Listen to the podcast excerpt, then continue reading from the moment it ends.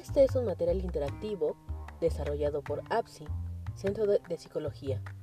Con él aprenderás algunos aspectos físicos en el desarrollo del adulto. Te saluda María Elena Dávila Mejía.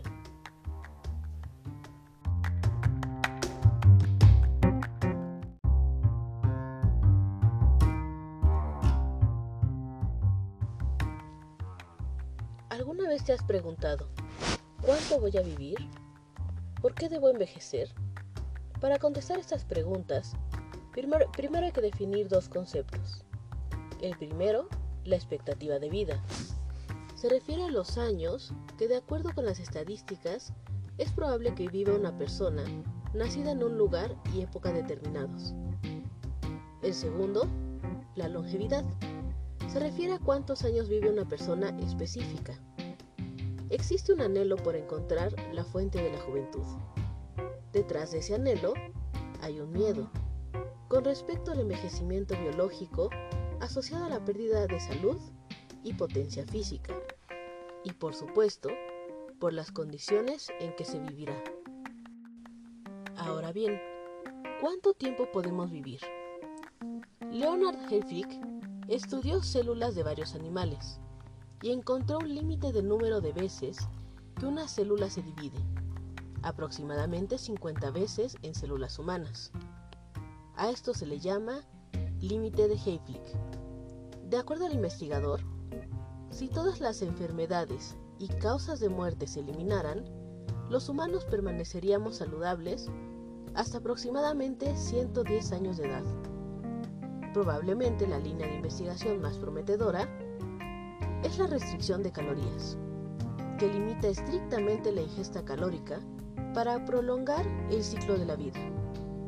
La meta de las investigaciones no es solamente prolongar la vida, sino también incrementar los años vigorosos y productivos.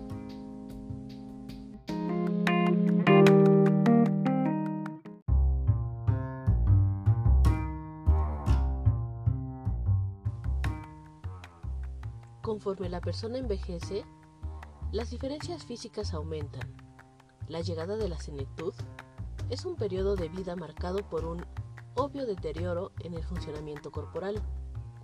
Estos cambios varían de persona a persona. Encontramos dos formas de agrupar las teorías acerca del envejecimiento biológico. La primera son las teorías de programación genética. Sostienen que los cuerpos envejecen de acuerdo con un desarrollo normal, programado en los genes. La falla puede venir a través de la senectud programada, en la que los genes específicos se apagan. También el reloj biológico puede actuar a través de genes que controlan cambios normales.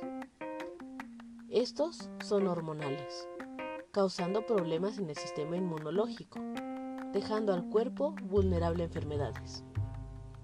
La segunda es la teoría de tasa variable concibe el envejecimiento como resultado de procesos que varían de persona a persona y reciben influencia del medio interno y externo. Acá encontramos el desgaste por uso, donde las células y tejidos tienen partes vitales que se desgastan. También los radicales libres. Aquí el daño acumulado causado por los radicales del oxígeno provocan que las células y eventualmente los órganos dejen de funcionar. La tasa de vida se refiere a que entre más sedentaria es una persona, más corto es su rango de vida. El error catastrófico es el daño a los mecanismos que sintetizan proteínas, que resultan en proteínas defectuosas. Es un proceso biológico en donde se deterioran la mutación, eh, aquí en la mutación genética se acumulan y eh, se pasan los daños, lo que hace que las células se vayan deteriorando y funcionen mal. En el entrecruzamiento, una acomodación de proteínas entrecruzadas daña las células y los tejidos. Esto va a frenar los procesos corporales.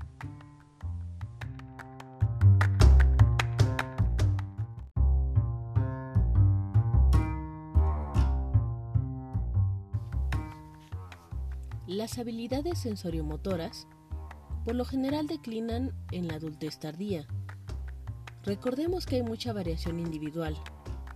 Muchos adultos que envejecen se preocupan por las pérdidas sensoriales, desde el aroma del café, la suavidad de una almohada, el deterioro en la fuerza muscular, la resistencia, entre otros.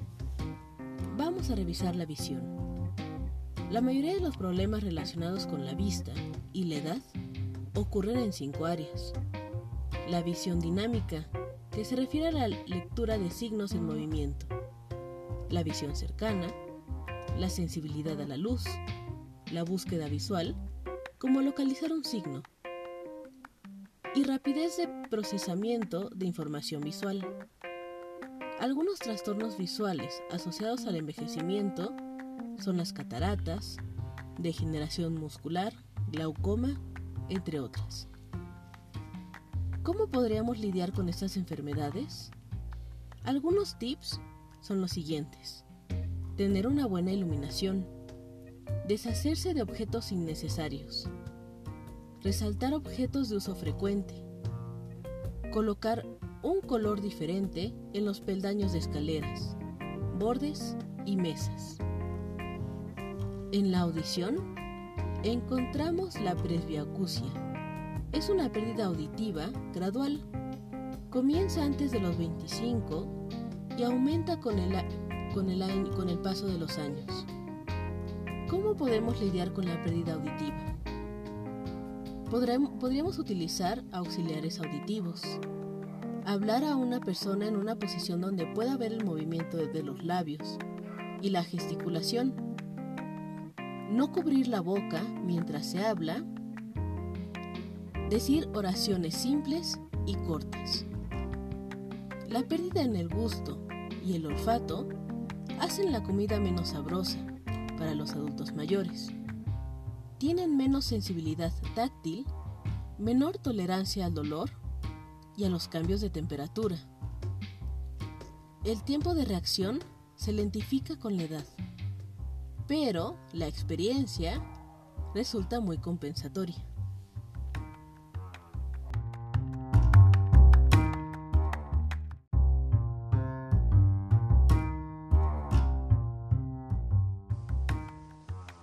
Vamos a hablar un poco sobre el funcionamiento sexual y reproductivo. En la mujer, el ciclo menstrual regula hormonas en el cuerpo hasta la menopausia. El síndrome premenstrual es un trastorno que involucra incomodidad física y tensión emocional. Comienza más o menos dos semanas antes del periodo menstrual.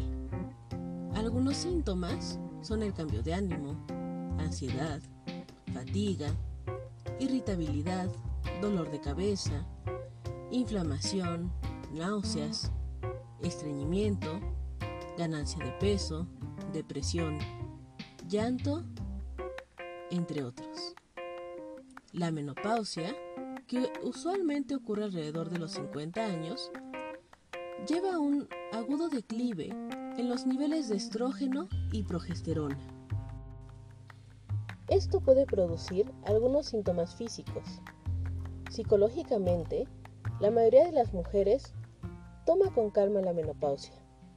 En los hombres, los niveles de testosterona declinan gradualmente hasta los 60 años de edad. La mayoría de los varones sigue siendo fértil hasta la adultez tardía. El climaterio masculino comienza aproximadamente 10 años más tarde que el femenino.